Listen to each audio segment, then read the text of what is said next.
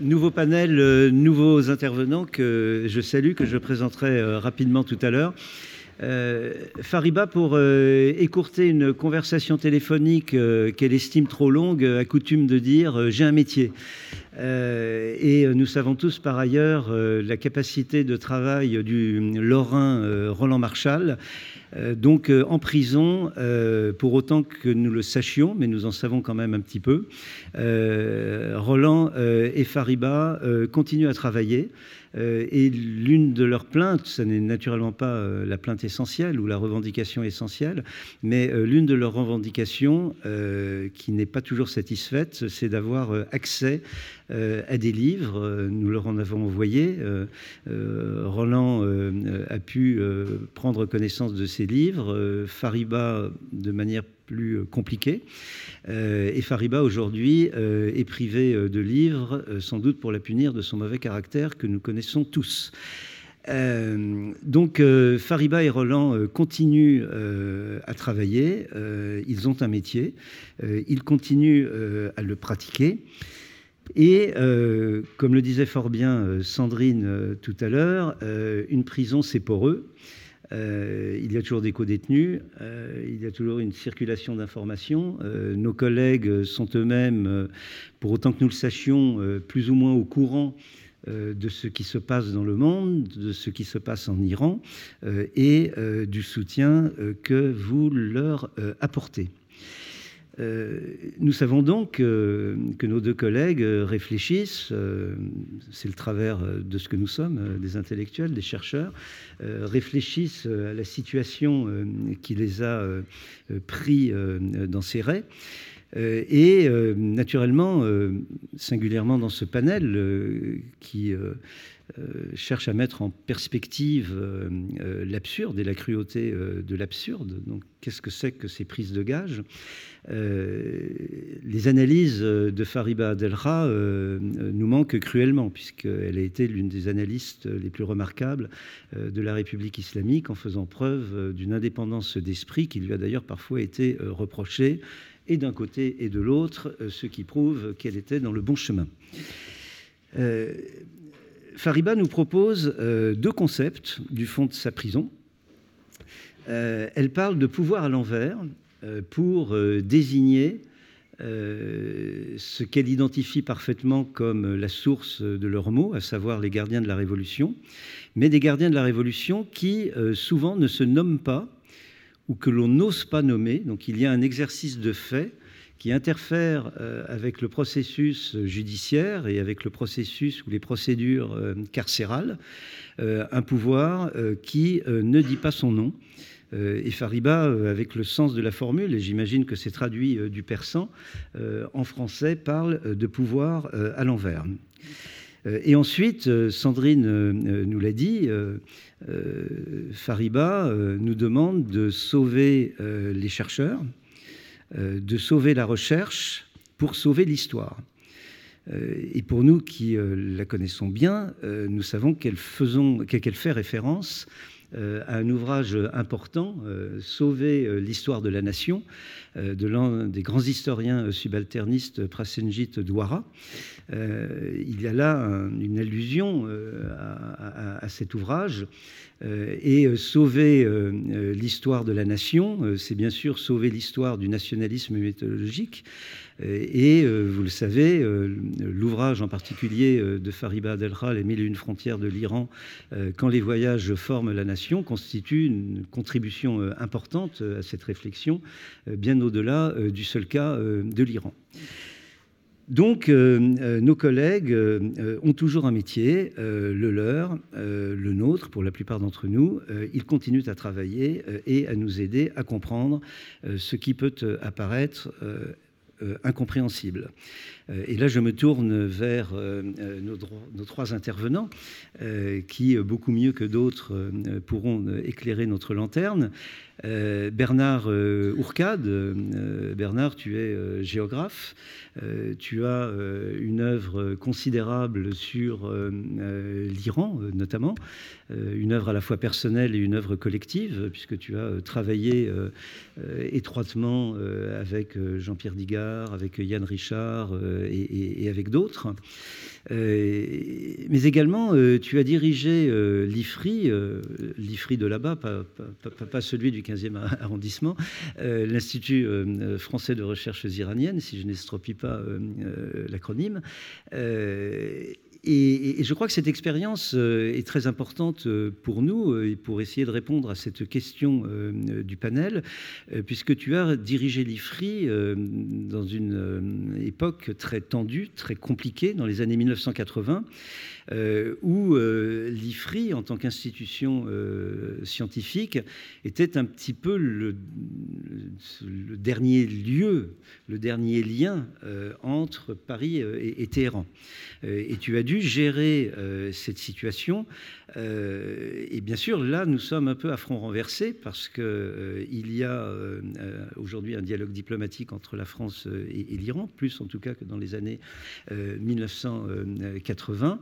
Euh, alors que nous sommes un certain nombre, et malheureusement pas tous, comme le rappelait euh, Jean-Pierre Filu, euh, à demander la suspension de la coopération scientifique institutionnelle avec l'Iran. mais tu as également dirigé l'IFRI, si mes souvenirs sont bons, à un moment où les choses se sont normalisées. Donc tu peux aussi nous aider à comprendre comment l'on peut revenir à la normale une fois que nous aurons obtenu la libération immédiate et inconditionnelle euh, de nos deux euh, collègues. Euh, François Nicoulot va nous être aussi précieux. François, tu as été ambassadeur de France à Téhéran. tu en as tiré un livre euh, et je le dis d'autant plus que tu sais que les livres d'anciens ambassadeurs sont souvent brocardés dans le milieu de la recherche, euh, mais un livre qui est euh, très pudique, très, très aigu et très tendre à l'égard de ce pays que, tu as beaucoup aimé et dont tu as appris la langue, et avant même d'arriver en poste. tout le monde se souvient, je crois, à l'ambassade de France à Téhéran, de la première allocution que tu as prononcée devant le personnel de l'ambassade, euh, en partie en persan, euh, si mes souvenirs euh, sont bons. Tu as également suivi les affaires nucléaires au ministère des Affaires étrangères. et puis, tu as été directeur de la DGCID, qui était en charge, lorsqu'elle existait sous cette forme et sous cette appellation, de la coopération scientifique. donc, à tous ces titres, tu es également euh, fort bien placé pour euh, répondre à la question qui nous est posée. Euh, et enfin, euh, euh, Olivier, Olivier Roy, actuellement chercheur à l'Institut européen de Florence, dont vous connaissez l'œuvre, dont nous connaissons la liberté de penser. Je pense que Olivier est un libre penseur dans le sens noble du terme, et pas forcément dans le sens idéologique, parce que contrairement à ce que pensent certains, Olivier Olivier euh, comprend fort bien euh, les logiques intrinsèques de la foi, euh, pour parler comme Max Weber, les logiques intrinsèques de la religion. et je te transmets post-mortem, malheureusement, le compliment d'un ami jésuite, Éric de Rony, qui, après avoir lu la Sainte Ignorance, ta Sainte Ignorance, m'a dit cet homme sait ce que c'est que la religion compliment de jésuite, cela vaut double. Euh, et euh, tu as également euh, écrit un livre sur comment sortir de la révolution. nous attendons avec impatience le mode d'emploi, notamment en ce qui concerne l'affaire qui nous retient aujourd'hui. je propose de passer d'abord la parole à Bernard, si tu en es d'accord, et de suivre au fond cette... Merci. C'est une occasion importante aujourd'hui parce que euh, l'Iran est peut-être un laboratoire dans bien des domaines et le drame que nous sommes en train de vivre, que vivent directement Fariba et, Roland, euh, nous amène aussi à dépasser le cadre strictement iranien et ce qui a été dit ce matin à propos de l'UNESCO notamment, et, montrant que la question qui se pose n'est pas simplement celle de deux collègues arrêtés dans un pays particulier, mais beaucoup plus largement que ça.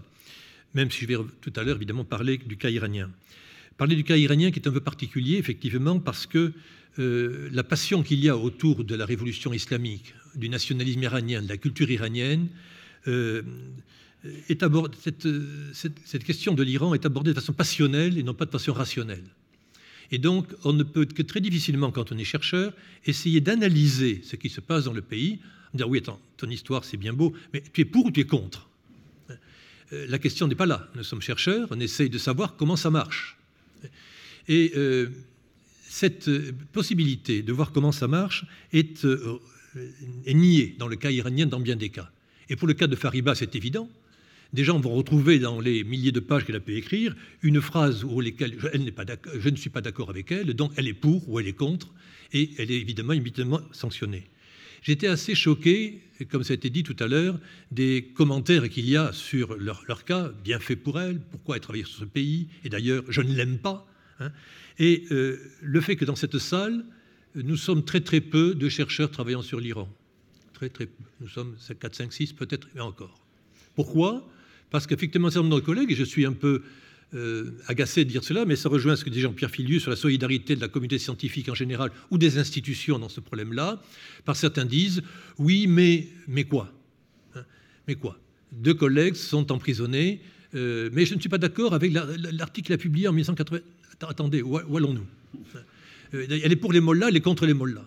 Et ce matin encore, avant de venir à cette réunion, j'avais en réponse à une invitation que j'avais dit à un collègue de venir, euh, venir ici, me renvoie, disons, euh, bonne conférence, à quoi ça sert de défendre quelqu'un d'indéfendable et des chercheurs, etc., etc., qui n'a pas... Euh, ça trouble effectivement les choses, et effectivement, c'est pas facile de travailler sur un pays qui est difficile. Mais nous sommes tous dans le même cas, mais le cas iranien est encore plus fort. Revenons-en à la question suivante, pourquoi est-ce qu'aujourd'hui on prend deux chercheurs français en prison en Iran? La première chose qu'il faut voir, alors ce n'est pas encore une fois, est-ce que Ourcade il est pour ceci ou contre cela? J'essaie d'analyser la situation. Euh, le fait que le gouvernement américain ait déchiré l'accord sur le nucléaire est le cœur du système. L'Iran est traversé depuis 40 ans par des guerres internationales, par des sanctions internationales, par un système politique extrêmement contraignant, il y a une bourgeoisie moyenne qui a été créée à l'époque du Shah, qui est toujours là en Iran, et leurs enfants sont toujours là. Donc, à l'intérieur du pays, beaucoup de conflits, beaucoup d'espoir, beaucoup d'amertume, beaucoup de, guerres et de drames. Et l'accord sur le nucléaire en 2015 permettait effectivement à ce que euh, l'Iran sorte de ce trou noir dans lequel il est enfoncé, euh, l'Iran, les Iraniens, euh, dans une perspective positive, en reconstruisant l'économie, en reconstruisant des relations économiques, scientifiques, permettant ainsi au pays de retrouver une certaine normalité internationale. Effectivement, ça ne se passera pas en quelques minutes, ça suppose des changements politiques importants certainement, mais ce n'est pas notre boulot, mais il y avait là quelque chose d'important. Alors aujourd'hui, le fait que les États-Unis déchirent cet accord qui a été soutenu par la communauté internationale dans son ensemble hein, est un traumatisme pour tout le monde. Pour ceux qui s'y opposaient, disaient j'avais bien raison, et donc ceux qui ont fait cet accord sont des coupables, ceux qui l'ont fait, qui voient l'herbe coupée sous les pieds, qui ne voient pas quoi d'autre ils pourraient faire, et tout le monde, quelle que soit l'idée que l'on ait, quel que soit le rôle que l'on a en Iran, est traumatisé par cette situation. C'est donc la panique en Iran. Tout le monde reproche tout à n'importe qui. La crise économique est très est profonde. L'espoir qu'il y ait quelque chose de bien quand on a 35 ans, qu'on est ingénieur en Iran, on peut attendre 4-5 ans que les choses se mettent en place. Là, c'est pour 10 ans, 15 ans. C'est fichu. C'est fichu. Et donc il y a un désespoir général en Iran, l'absence de perspective à moyen court terme, qui fait que tous les camps, et y compris forcément les plus radicaux, sont extrêmement actifs parce qu'ils cherchent à se venger. Alors au début, il faut bien voir, la République islamique avait pour devise indépendance, liberté, république islamique. Liberté, république et indépendance. Et beaucoup de gens qui sont les gardiens de la révolution d'aujourd'hui, qui étaient l'élite de la révolution à cette époque-là, étaient des intellectuels de gauche, pour faire bref, qui effectivement étaient également musulmans et qui ont été engagés pour sauver la République islamique contre la pression américaine extrêmement présente en Iran et la guerre Irak-Iran qui était une manifestation de l'opposition à leur révolution. Ensuite, ça a évolué, bien évidemment. Mais il y a en Iran, et au plus haut niveau de l'État, et au sein des gardiens de la révolution, ce qui est très intéressant, l'ancienne génération plutôt que la nouvelle peut-être, des gens qui effectivement rêvent encore d'un Iran indépendant, démocratique et libre et islamique aussi, parce que c'est la culture du pays. Et donc, il faut bien voir que cette idée-là reste toujours vivace, ce qui fait que pour ceux qui sont partisans de cette idée-là en Iran, la situation est intolérable. Et les Faribas ou les autres chercheurs qui travaillent sur l'Iran, connaissant bien ces gens-là, qui sont dans le système, forcément, ils sont les fils de ce système, ils ne vont pas couper la branche sur laquelle ils sont assis, sur laquelle ils ont grandi. Mais ils sont bien lucides sur la situation du pays. et prisonniers dans, leur, dans ce ghetto. Ils ne veulent pas en sortir parce qu'ils sont attachés à leur pays. On a vu à l'époque de Ratami en particulier, 1997, élection bizarre de quelqu'un qui était dans le cœur du système, un roméniste pur et dur, qui essaie d'ouvrir les portes et parle de dialogue des civilisations. Effectivement, François Nicolot était ambassadeur à ce moment-là euh, en Iran, a pu voir ces contradictions et cette émergence qu'il y avait de volonté de coopération. Et effectivement, l'Institut français de recherche en Iran que je dirigeais, une partie bus, puisque je n'étais plus en poste à Téhéran et que l'Institut était juridiquement fermé, n'a jamais aussi bien fonctionné finalement que dans ces années-là, parce que justement, il y avait une volonté de ces vrais révolutionnaires d'ouvrir le pays, de trouver des solutions aux contradictions. Et donc, il y avait à cette époque-là une très bonne possibilité de pouvoir travailler. Et les chercheurs étaient protégés, mais également attaqués. Il faut bien voir, dans cette époque de Ratami, c'est à ce moment-là que les étudiants ont été euh, massacrés, les intellectuels libéraux ont été assassinés. Le plus grand nombre d'assassinats politiques, c'était cette période-là. Les plus radicaux ne voulant pas effectivement d'une possibilité que l'Iran retrouve ces utopies naïves des années 77-78 avant que, que, le Shah ne tombe et que la République islamique impose euh, sa chape de plomb, qui rêvait un peu d'autre chose. Donc, mais ces gens-là de l'époque, c'est des gens qui avaient tous une culture internationale. Ratami a été en poste à Berlin, Beheshti également, même au Roménie, même s'il il était longtemps à Najaf. Et tous les cadres qui étaient euh, autour de lui étaient des gens formés en France, en Angleterre, aux États-Unis. Ils connaissaient le reste du monde et ils ont essayé malgré tout de trouver des solutions. Nous sommes 40 ans plus tard. Aujourd'hui, la nouvelle génération des gardiens de la Révolution, des, des élites du système, qui sont les élites du gouvernement, ces gens-là ont grandi dans la République islamique ostracisés. Peu d'entre eux Beaucoup ont fait une thèse à l'étranger. Une thèse, c'est vite fait, trois ans, vite fait, bien fait, on a un doctorat. Mais n'ont pas d'expérience du monde international. Ils ont l'expérience d'un pays bombardé, agressé par l'Amérique, qui a en plus déchiré les accords internationaux, et donc leur sentiment nationaliste, obsidional d'être enfermé, de devoir se défendre, encore plus là. Et ils n'ont pas du tout la capacité, ils n'ont pas l'expérience internationale. Donc quand on leur dit indépendance d'accord, liberté d'accord, république d'accord, mais il faut aussi vivre avec le monde d'aujourd'hui. Et pour eux, ils ne savent pas comment faire. Ils sont totalement bloqués, et parce que justement, ils ne parlent pas anglais, ils ne parlent pas français, ils ne parlent pas allemand, on n'a surtout aucune expérience de ce qui est autre chose que leur petit monde dans lequel ils ont grandi, eux qui ont 45 ans, et nouveaux gardiens de la Révolution, qui avons fait la guerre, c'est de nouveau en Syrie, euh, au, Liban, en Irak ou ailleurs, sont enfermés dans une logique qui est radicalement différente des espoirs du début de la Révolution. Et donc, si aujourd'hui, effectivement, Fariba et Roland sont en prison, alors que d'habitude, en Iran, on prend en otage des diplomates, des diplomates américains, on prend en otage les directeurs d'Air France, chefs d'entreprise, on prend, il y a toute une panoplie de gens qu'on peut prendre en otage, hélas, en Iran. Pourquoi s'attaque-t-on aujourd'hui aux, simples chercheurs innocents qui n'ont pas l'ambition qui n'ont pas d'argent, qui n'ont rien du tout? Parce que justement, on cherche à regarder ce qui se passe de façon assez objective. Et ces gens-là sont paniqués par le fait qu'on s'intéresse à leur pays, on connaît leur pays. Vous connaissez un tel qui est ingénieur? Ben oui, je le connais. Vous connaissez un tel qui est député? Ben oui, je le connais. C'est quelqu'un avec qui je ne suis pas d'accord, mais qui... Et donc le fait de connaître le pays les panique. Les paniques leur enlèvent, euh, c'est l'éducation. Quand on apprend à quelqu'un à lire, ben, euh, il devient indépendant et donc le fait de travailler en coopération avec les collègues iraniens, qui sont beaucoup plus touchés que nous, parce que Fariba et Roland sont en prison depuis sept mois, c'est pas mal, certains depuis plus longtemps, et certains sont, ayant passé un, deux, trois mois en prison, la leçon est passée, taisez-vous, ne dites rien. Et donc la coopération scientifique est bloquée avec les collègues iraniens, parce qu'on ne peut pas travailler, ils n'ont pas le droit de travailler avec nous, sauf sur des sujets absolument anodins. Et donc cet enjeu de la connaissance du pays, de la société du, pays, est incompréhensible pour ces gens-là, mais qui sont l'élite du pays qui contrôle le système. Alors que faire aujourd'hui? Que faire? Est-ce qu'il faut tout boycotter, tout arrêter? Non, pas à titre personnel. Et depuis, au contraire, ces, drames de ces derniers mois, je multiplie les, emails et les, les, contacts avec les collègues iraniens pour leur dire ça ne va pas. Sachez qu'on est prêt à discuter, on est prêt à avancer, à travailler avec vous. Mais bien évidemment, il faut marquer le coup. Et oui, mais enfin, je suis. tu es vice-ministre de la République islamique d'Iran. D'accord, tu es un ami de Fariba et de Roland. Roland, il ne connaissait pas Fariba. Tu as été souvent invité aux séries. Tu as souvent travaillé avec eux. euh, donc fais quelque chose. Ah, je ne peux pas, je suis vice-ministre. Mais justement, si tu es vice-ministre, tu peux justement manifester. Mais je risque, elle, elle, finira par sortir de prison. Moi, si j'y vais, c'est pour longtemps peut-être, je risque ma peau. C'est vrai aussi. C'est vrai aussi. Et donc, on est face à cette situation où, effectivement, depuis Paris, on peut dire on fait ceci, cela. Il faut tenir compte des gens sur place, mais il faut aussi trouver les moyens nouveaux. Il y a, à propos de l'Iran, et le cas n'est pas exceptionnel, une situation dramatique que l'on peut multiplier à l'échelle d'autres pays du monde pour trouver comment à la fois maintenir une coopération scientifique, culturelle très forte, et plus forte que jamais avec les collègues, pour justement maintenir cette communauté internationale, et d'autre côté être capable de dire à un certain moment, stop, j'arrête.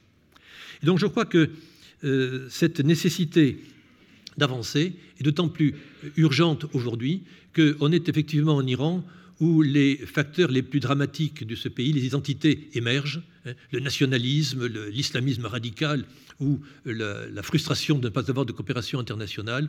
On a une situation extrêmement euh, bloquée qui fait que pour Fariba et pour Roland, parce qu'en Iran, il n'y a personne qui peut les libérer, personne ne veut les libérer, personne ne peut les libérer. Nous ici, nous sommes ici pour non pas faire pression sur le gouvernement iranien, mais au moins qu'on puisse regarder en face quand ils seront sortis de prison. Il faut multiplier surtout les actions dans le cadre strictement universitaire, hein, parce qu'effectivement, si on commence à dire est-ce qu'ils étaient pour ou contre la République islamique, ce n'est pas le problème. Nous devons affirmer le droit qui dépasse le cadre de l'Iran, de pouvoir essayer de chercher à comprendre ce qui se passe dans ce pays ou dans d'autres. Merci de votre attention.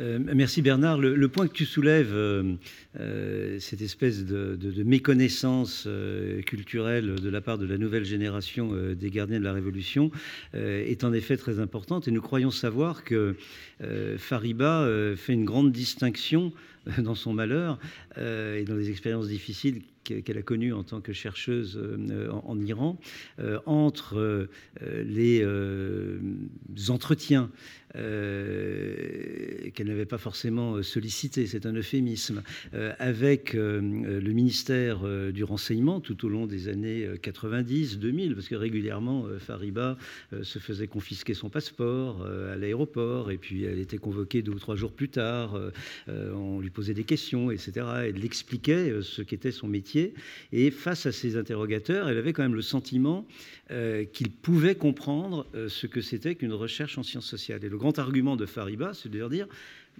tout ce que je fais est publié. Je le publie en français, je le publie en anglais, et elle prenait toujours soin euh, de, publier un, minimum euh, en persan pour que ce soit accessible euh, par des non-anglophones ou des non-francophones. donc elle avait dans son malheur le, sentiment que, que son métier toujours son métier, euh, euh, pouvait être intelligible euh, pourvu qu'il soit expliqué. face aux gardiens de la Révolution et face, j'imagine, à cette nouvelle génération que tu nous as fort bien présentée, elle se sent beaucoup plus désemparée et je crois que c'est également le sentiment de Roland Marshall.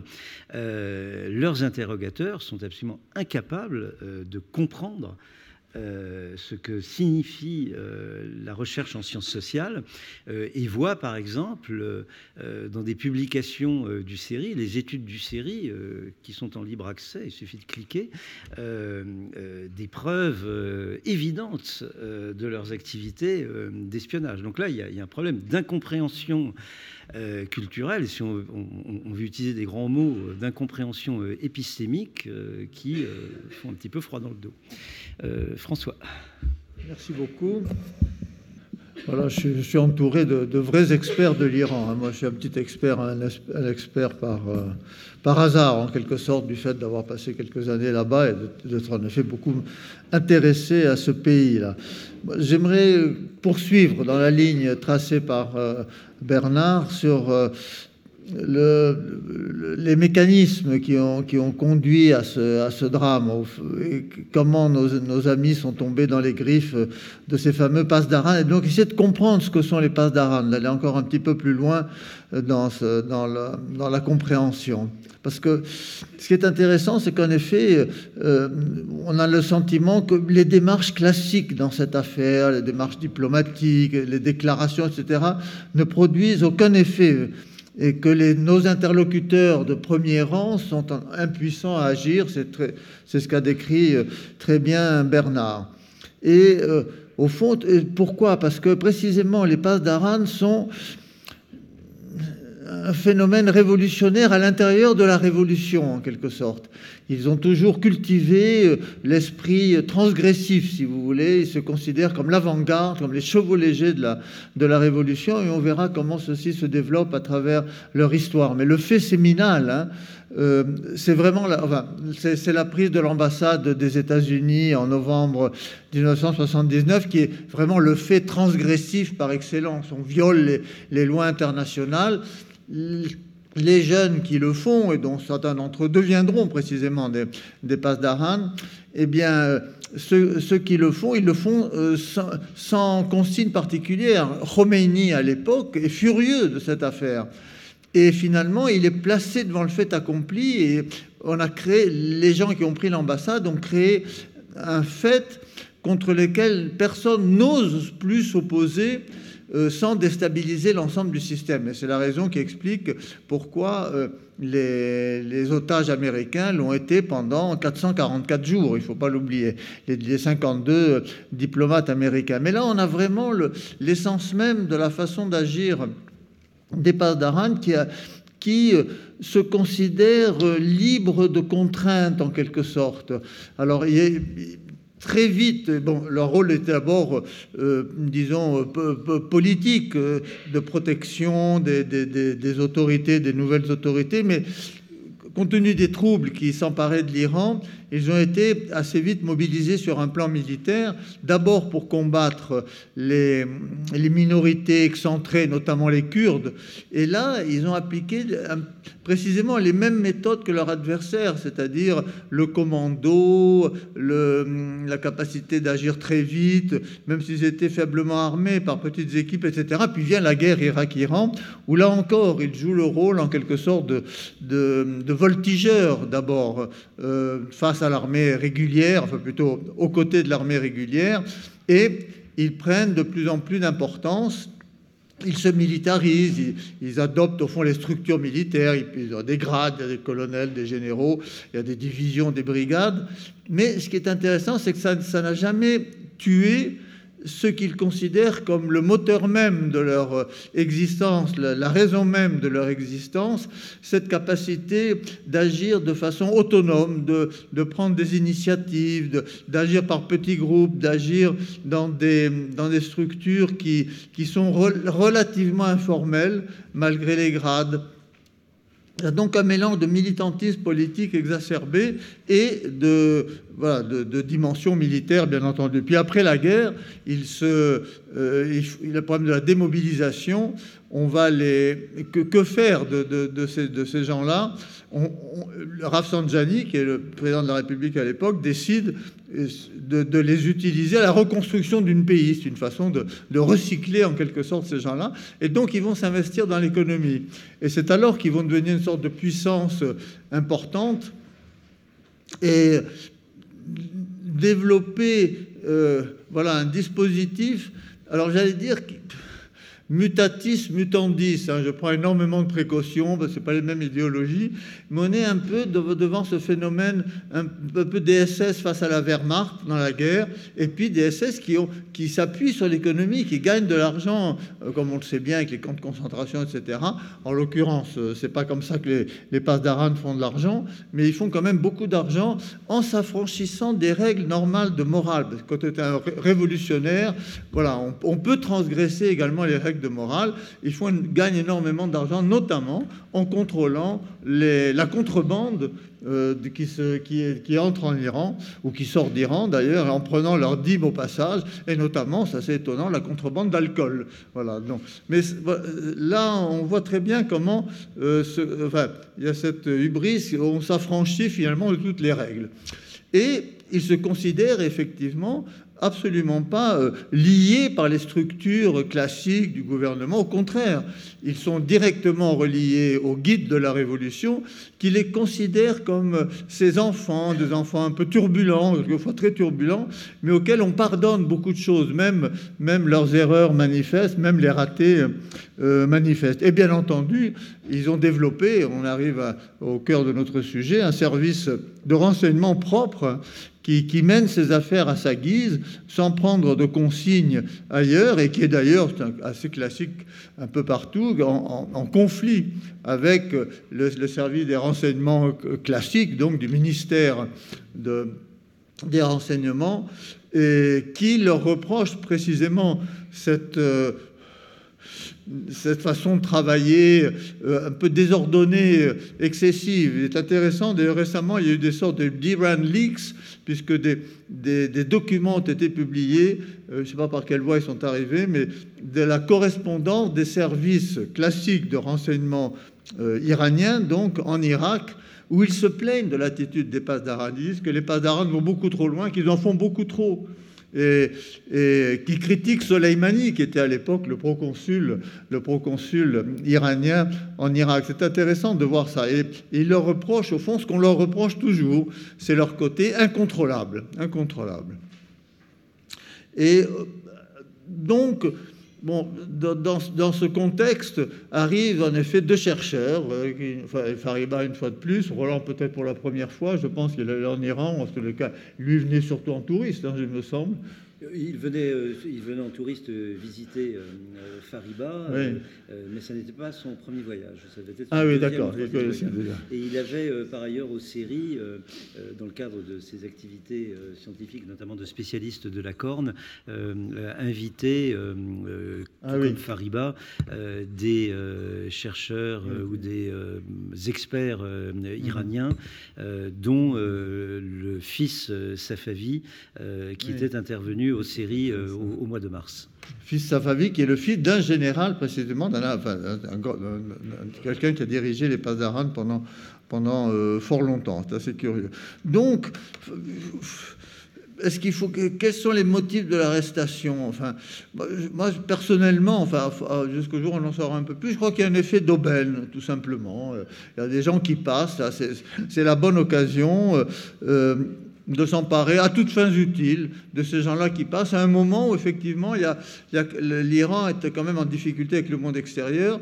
Le, Trump vient de rétablir, ou plutôt de durcir, de durcir considérablement les sanctions qui avaient été établies un an plus tôt. Mai 2018, Trump sort de l'accord. Mai 2019, il renforce encore les sanctions. Alors les Européens sont là, mais les gens qui, les, pour moi, les d'Aran de base qui lisent le journal, voient bien que les Européens n'arrivent pas à faire grand-chose, que les Français s'agitent, tout ça. Bon, des Français, voilà, ils sont là, on saisit l'occasion, euh, on met la main dessus. Alors effectivement, une fois qu'on a mis la main dessus, on a du mal, enfin, on essaie d'imaginer ce que peut-être le, le dialogue ou les interrogatoires, ou le dialogue entre nos deux amis et les gens qui, sont en face. Là, euh, Bernard l'a bien dit. Je crois qu'il y a vraiment aucun moyen de, correspondre. Enfin, vraiment, c'est deux mondes totalement différents. Hein. Pour les, pour les, gens qui les interrogent, euh, on a des gens, ils ont, ils ont de, deux chercheurs, enfin deux scientifiques, mais qui ignorent tout probablement des sciences islamiques, hein, donc euh, qui sont des athées hein, par définition. Et, euh, et comme l'a bien dit Bernard, s'ils font des recherches, s'ils s'intéressent à l'Iran, sont des espions, il n'y a pas de doute. Hein. Là, il y a vraiment, ça, dépasse de très loin les Padarans eux-mêmes, mais il y a vraiment une, paranoïa de l'espionnite en Iran qui s'étend à tous les diplomates sont par définition des espions. Et plus on comprend l'Iran, plus on entre, plus mieux on parle la langue, plus on est forcément un espion. Hein, ça, c'est tout à fait clair. Et donc, c'est ainsi que les Iraniens sont arrivés à se, à se fâcher avec tous les gens qui aient s'intéresser et aimer leur pays. Ça, c'est quand même un phénomène tout à fait euh, intéressant. Voilà, donc l'idée que, ces deux chercheurs qu'ils ont devant eux puissent mener des recherches indépendantes, dépassionnées, ça c'est vraiment, ça les dépasse euh, complètement. Alors, comment sortir de cette situation? Parce que euh, comment arriver à, contrôler ces gens incontrôlables, enfin à les faire évoluer, en tous les cas à agir un peu sur eux. Je, enfin, il y a peut-être, pas deux occasions, mais il y a des circonstances relativement favorables. J'avance sur la pointe des pieds. Hein. Mais les d'Arad sont à l'heure présente un peu en difficulté quand même. Ils sont quand même un petit peu en difficulté. D'abord parce que euh, on commence à leur reprocher, ce que je disais tout à l'heure, d'être allé un peu trop loin dans leur politique euh, en Irak, euh, notamment en Irak. Il y a eu des retours de bâton, il y a cette protestation des gens, vous avez vu qu'on a les, des jeunes Irakiens ont incendié des, consulats iraniens, enfin bon, en disant on veut se débarrasser des Irakiens, veut probablement se débarrasser des Américains, mais quand même là, c'était dirigé en, directement contre, contre les contre les Iraniens. Donc, euh, en Iran, les gens commencent à se poser des questions, alors qu'ils sont sortis de l'époque d'euphorie où ils disaient ah ben, on contrôle l'Irak, on contrôle la Syrie, on contrôle le Liban, au Yémen, on, met en difficulté les, les, euh, Séoudiens. Et là, il y a un retour de bâton en Irak, certainement en Irak, euh, certainement au Liban, hein, on l'a bien vu peut-être un jour, qui sait, en Syrie, on verra, enfin bon. Mais euh, voilà, la, stratégie développée par les Padaran est contestée, manifestement, à l'intérieur des, cercles du pouvoir. Et puis, alors, une affaire qui les a énormément euh, affaiblis, enfin, déstabilisés, c'est l'affaire de l'avion abattu, de l'avion ukrainien abattu par erreur, et qui montre un peu précisément les limites de, de l'initiative, de la liberté donnée aux exécutants, parce que là, dans ces cas-là, effectivement, les pauvres exécutants, euh, euh, laissés un peu à eux-mêmes, euh, on, fait le, mauvais choix et on fait ce choix tragique, plus le fait que les Padars essaient de dissimuler cela pendant 48 heures, 3 jours, a créé vraiment une tension très très forte. le président Rouhani est excédé contre eux, là on l'a très bien vu tout récemment. Voilà, à l'intérieur de l'opinion même, l'effet favorable dont ils ont pu bénéficier avec le, l'exécution ciblée de, Soleimani, donc euh, ce général qui travaillait notamment en, Irak, a été un peu effacé par euh, cet accident de l'avion. On en est là aujourd'hui. Alors, donc, ils sont peut-être un peu plus vulnérables. On peut peut-être exercer des pressions sur eux. Enfin, comment? C'est très difficile à dire, effectivement, mais je crois qu'il faut maintenir en effet la pression. Tout ce qu'on dit à nos interlocuteurs, si ça peut percoler, disons, jusqu'à eux, euh, ça peut jouer un rôle. Et puis, je me dis, enfin, comment dirais-je, même les, les, pires gens, il y a, peut-être un levier d'action, j'hésite un petit peu à le dire, mais euh, un levier d'action qu'on trouve partout, même dans ce, genre de personnes, c'est, dire, la soif de respectabilité. Et là-dessus, je pense que c'est quelque chose sur lequel il faut réfléchir à la façon d'agir. Je vais citer une anecdote qui n'a aucun rapport avec tout et qui m'a toujours beaucoup frappé, que je garde en mémoire. J'ai eu dans, ma vie brièvement, j'ai eu l'occasion, il bien longtemps, d'être en contact fugitif hein, avec le groupe Abu Nidal. Vous vous souvenez de ces, de ces sympathiques terroristes là, qui sévissaient au Moyen-Orient et alors, je me souviens que la première revendication qu'ils avaient quand on était en conversation avec eux, c'est qu'ils voulaient être reçus au Quai d'Orsay par l'entrée officielle avec le tapis rouge. Voilà.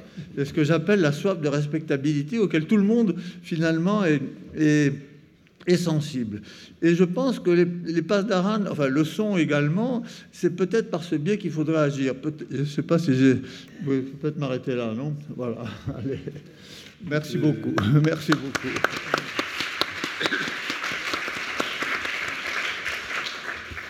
Le comité de soutien, euh, dès cet après-midi, euh, entreprendra de tricoter ou de tisser plus exactement un grand tapis rouge pour faciliter euh, la libération inconditionnelle et immédiate de nos deux collègues. Je ne dis pas qu'il fallait recevoir les passes d'Aran au Quai d'Orsay avec un tapis rouge.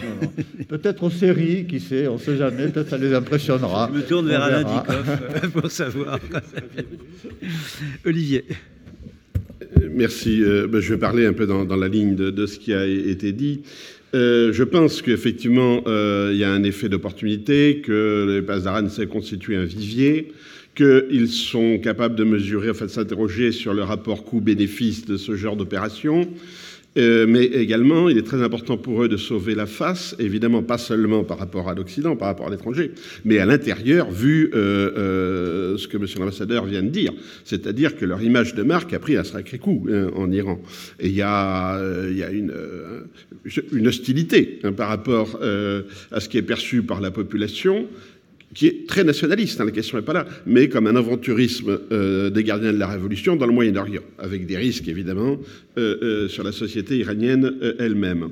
Mais en même temps, bon, il y a un contexte politique, comme ça, ça, a été dit, et toute tentative de faire libérer nos, camarades doit évidemment s'inscrire dans ce contexte politique iranien.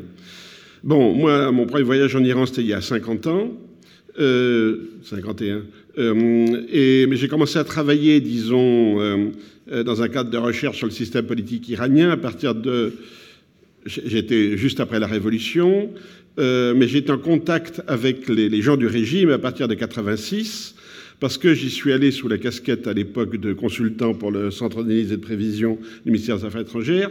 Puis en 88, j'y suis allé comme membre de la mission Salam de l'ONU pour passer la frontière euh, de Mashhad à Herat euh, euh, en Afghanistan, donc avec évidemment l'autorisation, plus que l'autorisation évidemment, sous le contrôle du ministère des Affaires étrangères, des services iraniens, de la gendarmerie iranienne et certainement de tas d'autres gens qui n'avaient pas de casquette apparente. Bon.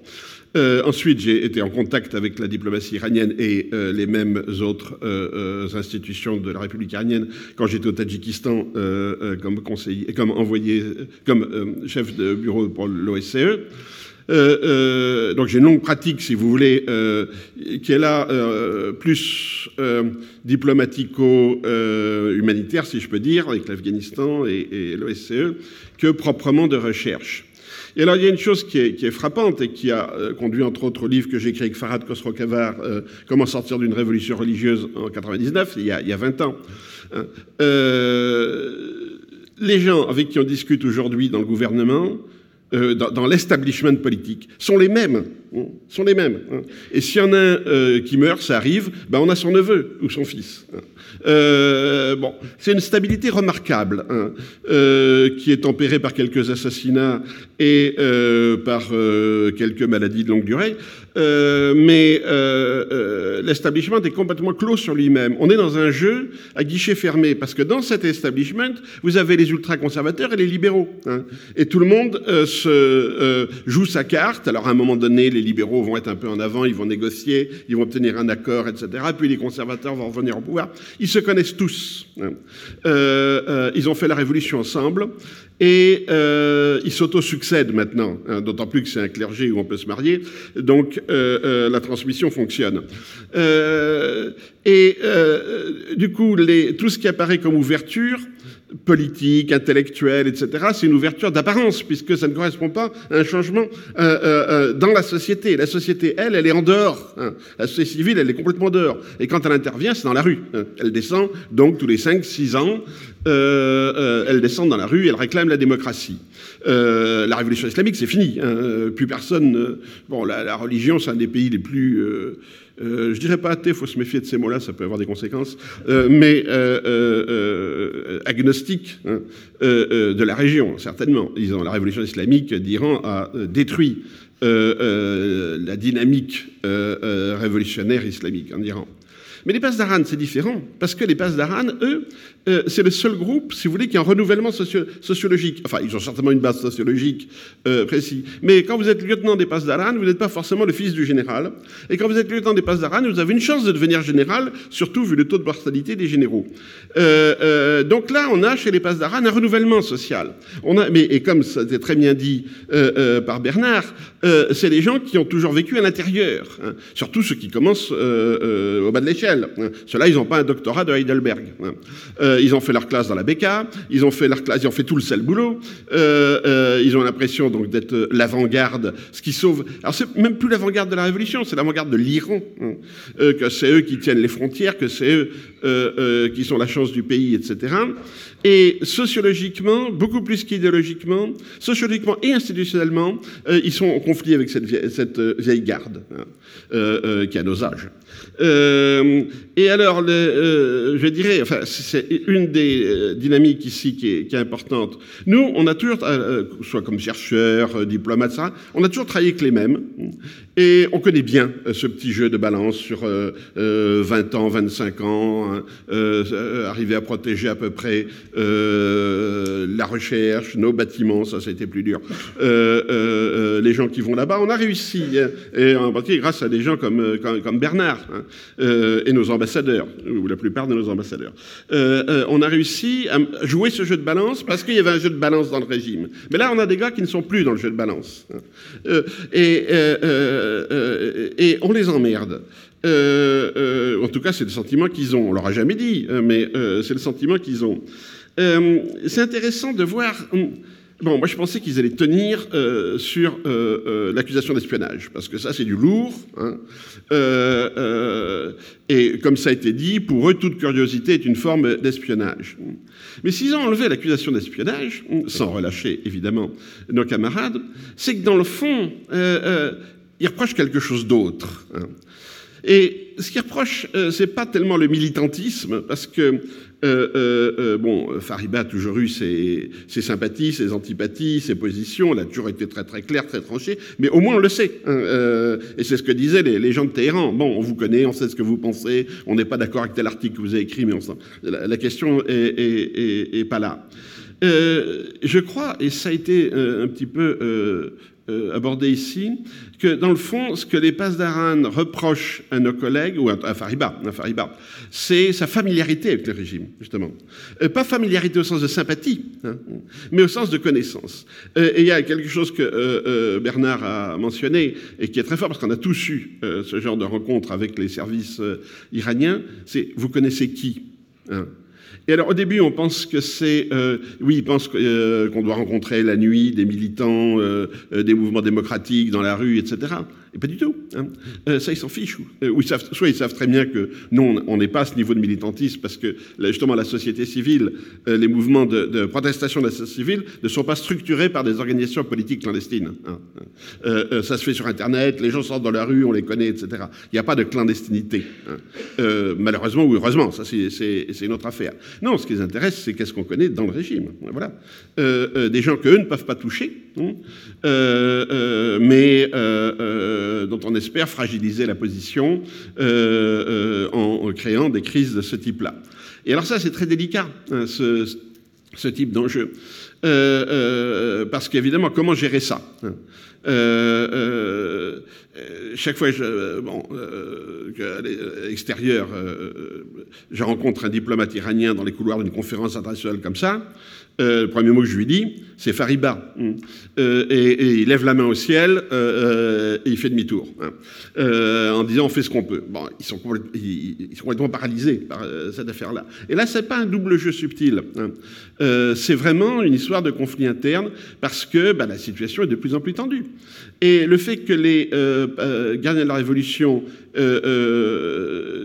juste après leur acmé, là, quand ils avaient, bon, avec l'Hezbollah, la Syrie, l'Irak qui leur tombait dans les mains, ils semblaient avoir tout gagné, et euh, d'un seul coup, évidemment, ils sont allés trop loin, et euh, euh, ils ont subi plusieurs revers. Ils ne sont pas en très bonne position sur le plan politique, ni sur le plan militaire, puisqu'ils ont été incapables de répondre à la, mort de leur chef. Hein. C'est quand même, en termes de question de perdre la face, c'est quand même extrêmement important. Hein. bien sûr, ils ont été bon, un peu aidés par, les autres, mais bon, ils ont perdu la face. Et donc, ils sont pas, malheureusement, ils ne sont pas forcément en situation de, négocier maintenant, de faire des, ouvertures. Hein. mais ce genre de jeu, ça peut changer en une semaine, ça dépend de, la situation internationale, ça dépend des tas de choses. Mais toujours est-il que, euh, euh, hors de cette question interne, hein, euh, cette arrestation a un effet de dissuasion. Hein. C'est-à-dire, ne vous mêlez pas de nos affaires. vous ne devez pas trop bien connaître le pays. très souvent, j'ai remarqué, bon, quand on a l'impression de ne pas être très bon dans la recherche sur l'Iran, euh, on nous fout la paix, hein, quand on parle mal, etc. Puis quand on progresse en persan, par exemple, là, on voit la méfiance des gars d'en face qui monte. Hein. Ils vont utiliser un vocabulaire plus compliqué pour vous parler, hein, pour voir si vous connaissez les mots. Et plus vous voulez montrer que, bien sûr, vous connaissez maintenant, euh, vous avez un diplôme de sciences de, de etc., plus ils deviennent méfiants. Hein. Euh, euh, et, et, donc, a, chaque fois qu'il y a quelqu'un qui connaît trop bien, ils bloquent. Hein. Mais c'est la première fois qu'ils mettent vraiment en prison comme ça. Avant, ils ne renouvelaient pas les visas et des choses comme ça. C'était leur truc euh, euh, classique. Hein. Euh, donc là, on a une escalade.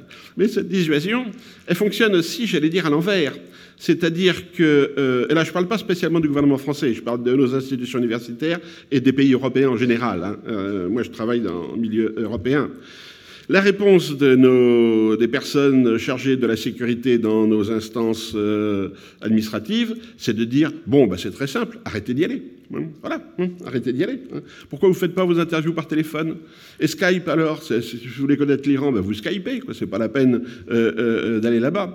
Donc on a des créations de zones rouges. Chaque ministère des Affaires étrangères a sa zone rouge de pays interdits. Hein.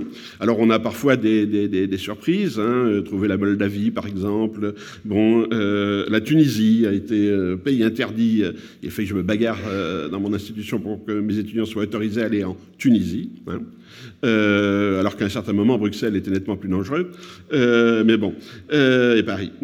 Euh, donc cet effet aussi, on, se bat un peu sur deux fronts pour affirmer la liberté de la recherche contre les régimes qui évidemment ne veulent pas qu'on qu recherche, mais contre aussi des institutions souvent universitaires aussi qui trouvent qu'on est des emmerdeurs, parce qu'évidemment quand un de nous se fait choper quelque part, nous, un journaliste, etc. Bon, ça veut dire que nos pays, nos gouvernements vont devoir mobiliser leur diplomatie, euh, euh, mettre en, danger certains projets, programmes, relations, etc. C'est toute une affaire, on le sait depuis euh, l'affaire du Liban. C'est toute une affaire de, de gérer une question d'otages, de prisonniers, etc. Donc, parfois, on nous fait gentiment remarquer que si on était moins curieux, euh, eh ben, les choses seraient euh, plus simples. Hein. Je vous remercie.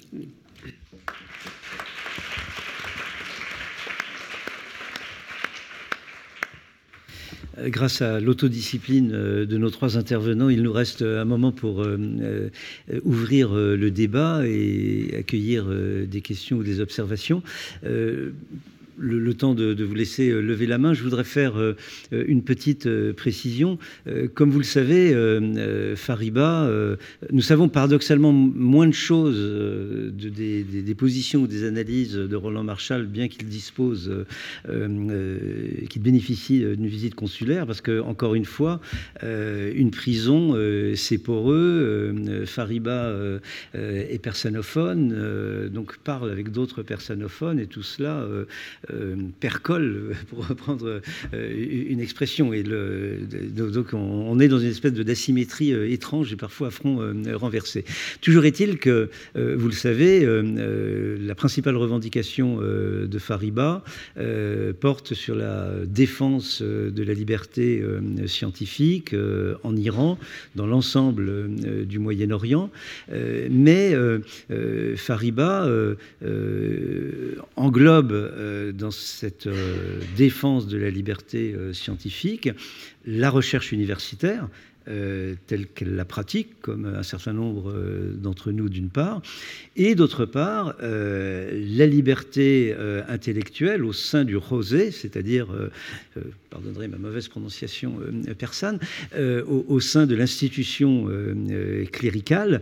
et je vous rappelle que la, recherche en cours de Fariba porte sur cette institution cléricale, sur la circulation des clercs en, en, des euh, en Afghanistan, euh, en Iran euh, et, en Irak, et fidèle à sa curiosité intellectuelle et à sa méthode de, recherche, Fariba faisait en quelque sorte de l'observation participante puisqu'elle suivait des cours de droit, de FIR, de, droit islamique sur une matière hautement subversive, le droit des ablutions.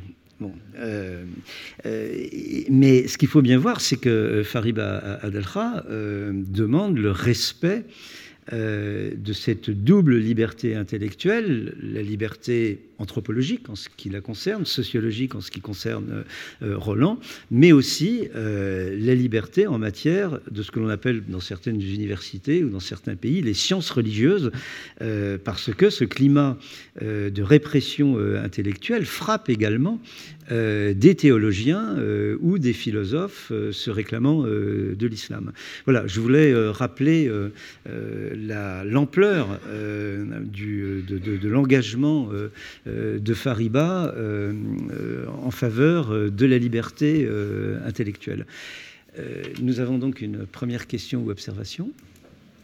Je suis David Stein de Londres, comme vous allez entendre.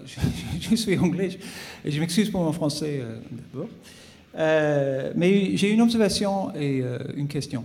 Donc, l'observation, comme Jean-François et les autres ont dit que Fariba et Roland ont beaucoup publié en anglais aussi bien que français et ont visité euh, beaucoup Londres pendant des années.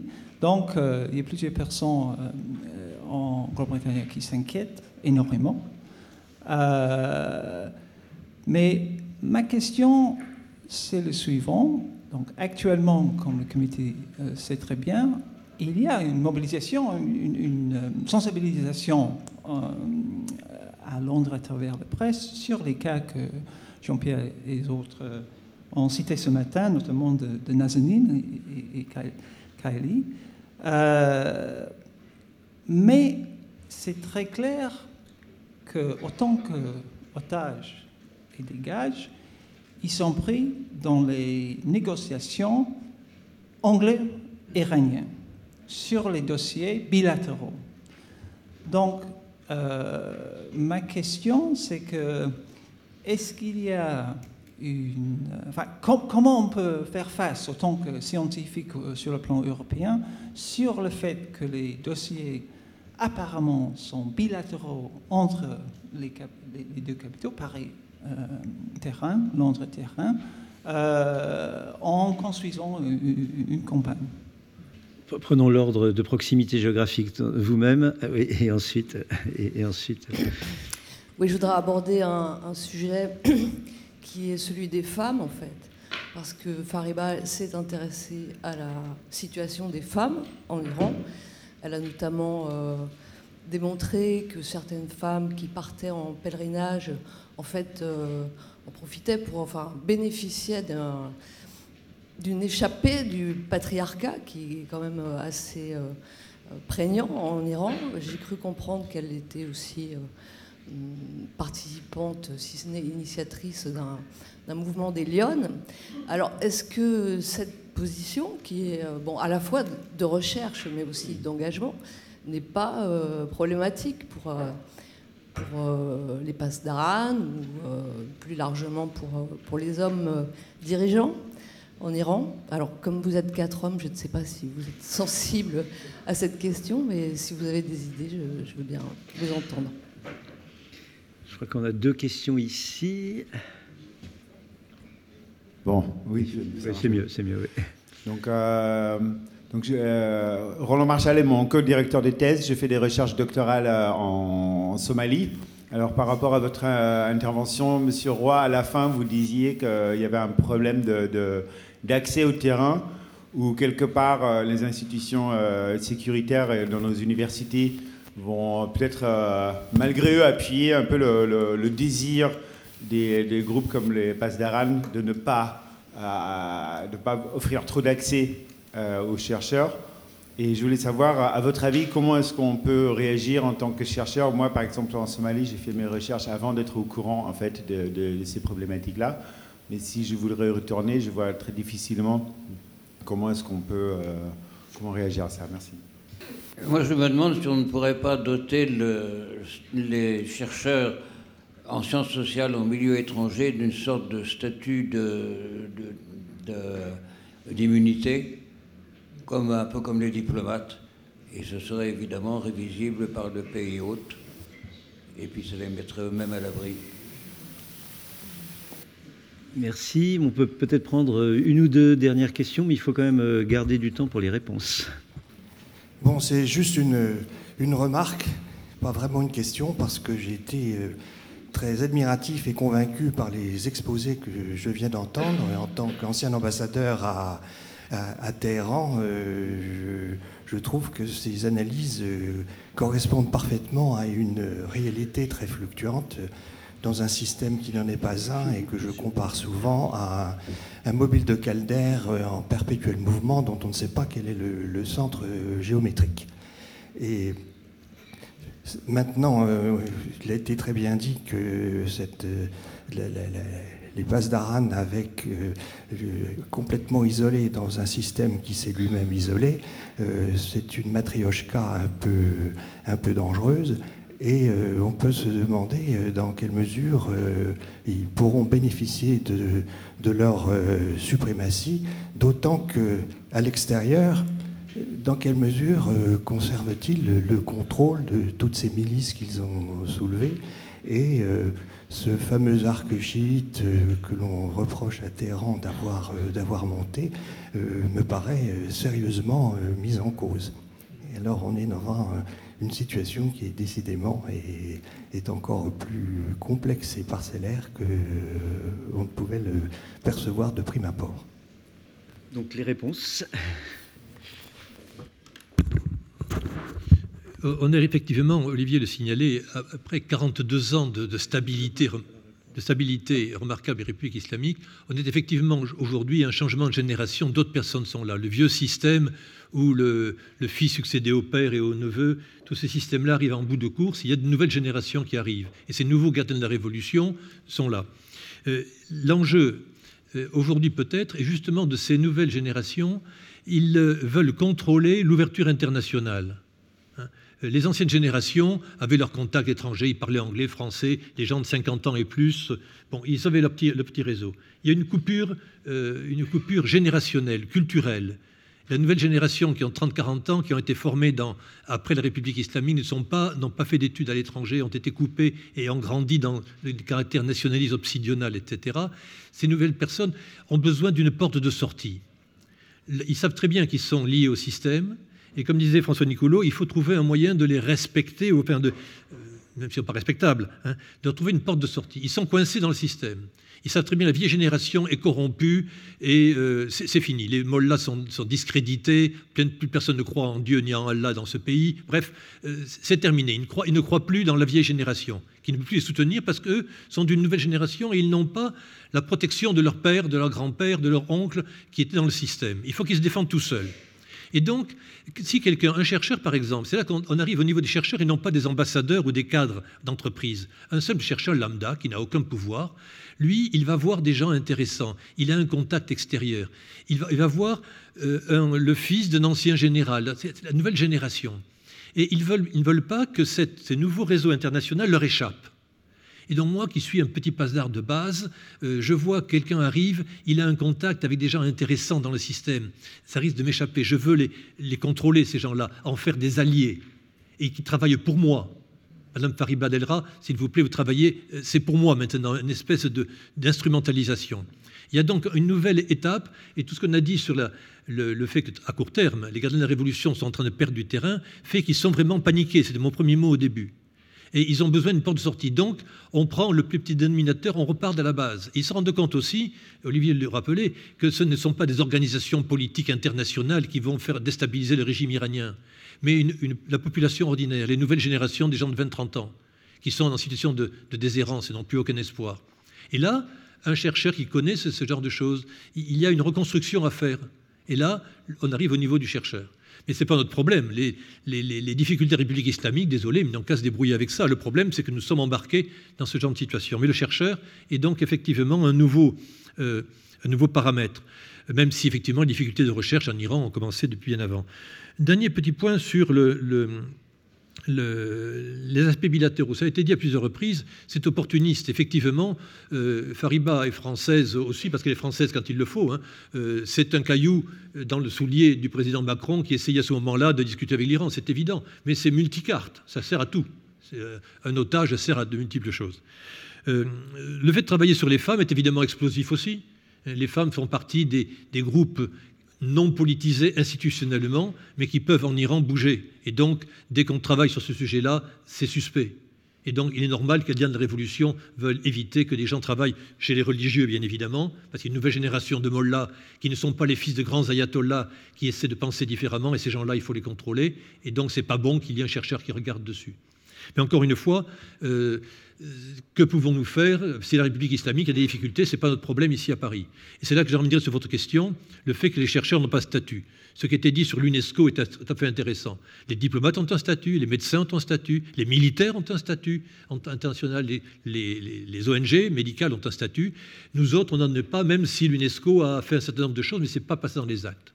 Et je pense qu'il faudrait peut-être, et c'est un des intérêts peut-être de cette conférence, d'avancer un peu au niveau international, non pas pour un statut du chercheur légal qui risque d'être peut-être difficile, mais qu'on prenne plus en compte euh, la spécificité qu'il y a des gens qui vont à l'extérieur, ce n'est pas de business, ce n'est pas des hommes d'affaires, ce n'est pas des diplomates, ce n'est pas des militaires, c'est des gens qui ont une autre fonction. Ça n'existait pas comme ça il y a 50 ans. Hein. Euh, les échanges de chercheurs, la connaissance des pays étrangers n'était pas aussi développée. Hein. Le nombre de doctorants sur tous les pays du monde, dans tous les sens, n'était pas comme ça il y a 40 ans. Hein. Il faut donc trouver une solution. Et c'est là peut-être qu'avec l'UNESCO, on pourrait trouver une solution. J'interviendrai peut-être sur, sur un point, là, c'est l'idée d'accorder aux chercheurs un statut spécifique, en effet, qui serait un peu comme le statut diplomatique. C'est une idée séduisante à première vue, mais il faut se souvenir qu'avec l'immunité diplomatique, les privilèges diplomatiques, il y a ce nombre de contraintes. Hein. Hein, il, faut être, il, faut se, il faut être présenté à l'avance, il faut être agréé pour les chefs de poste.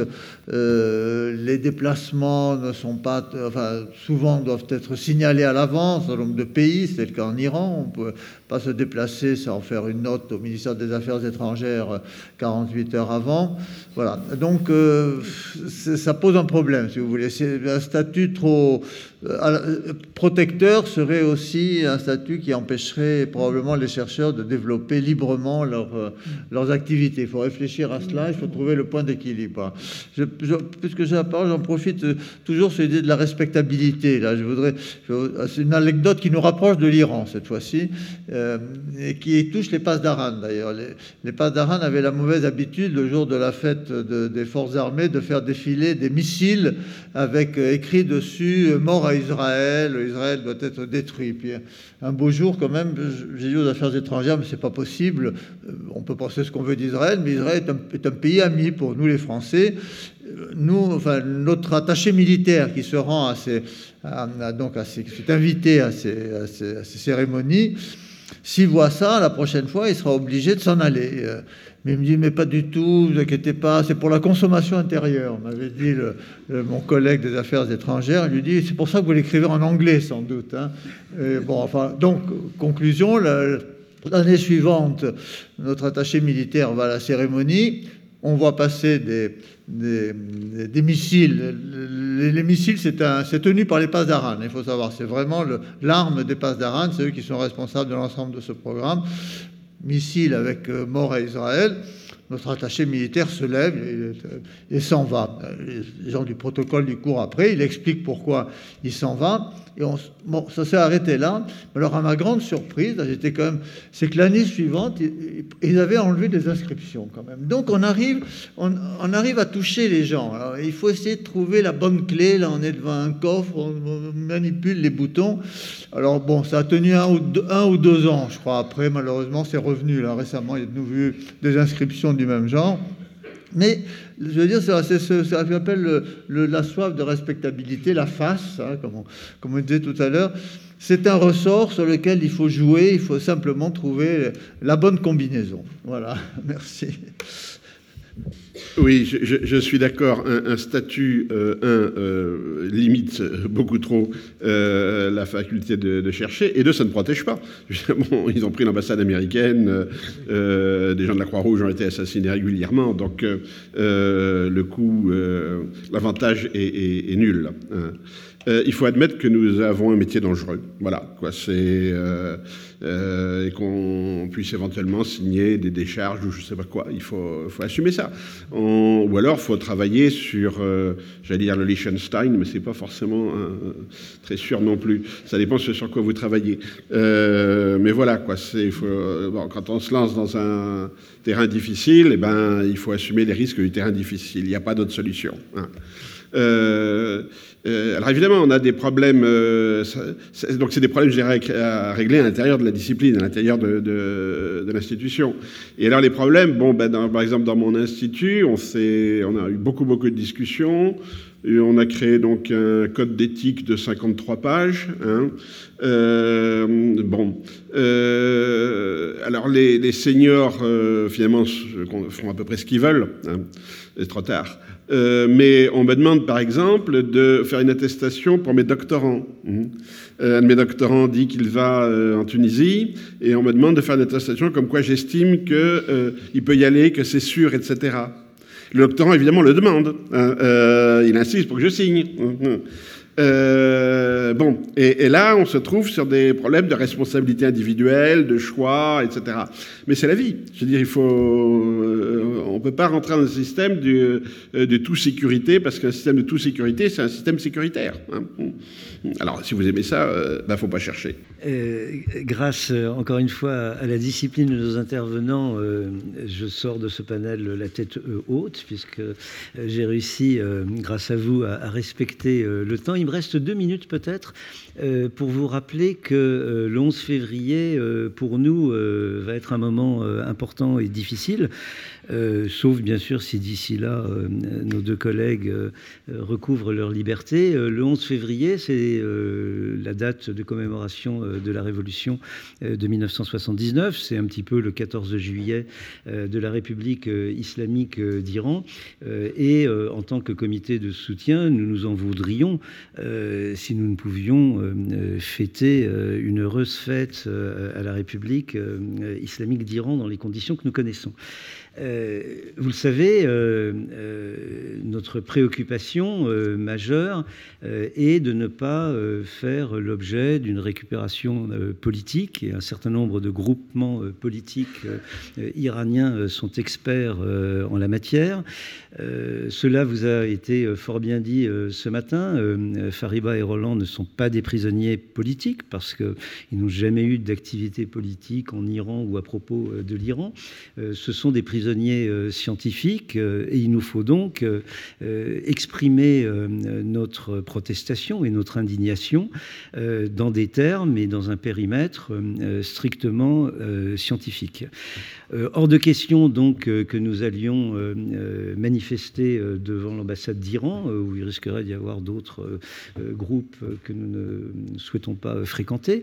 Hors de question de troubler la réception de la République euh, islamique d'Iran. Après tout, les citoyens, les ressortissants iraniens euh, peuvent fêter euh, leur fête nationale, pourquoi pas.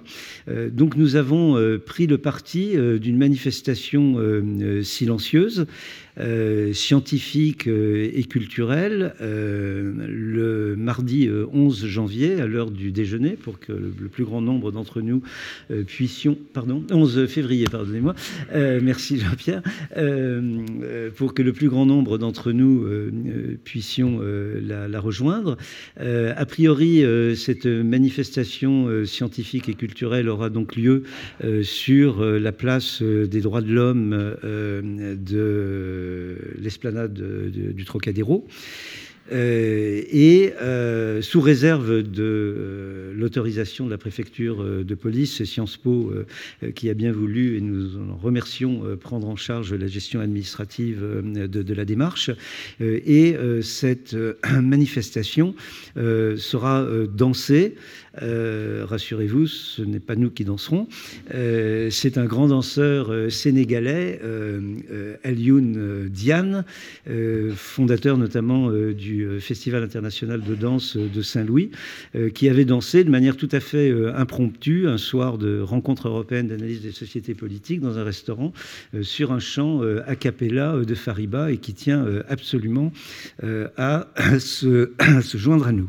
Et c'est une manière aussi de rappeler naturellement que la détention de nos deux collègues n'est pas spécifiquement, entre guillemets, iranienne ou relative à l'Iran. Il s'agit bel et bien, pour ce qui nous concerne, de défendre, comme eux-mêmes nous le demandent, la liberté de la science dans son universalité. Merci, je vous souhaite un bon appétit. Je demande aux organisateurs à quelle heure ils nous convoquent en début d'après-midi. 14h30 dans ce même amphithéâtre. bon appétit.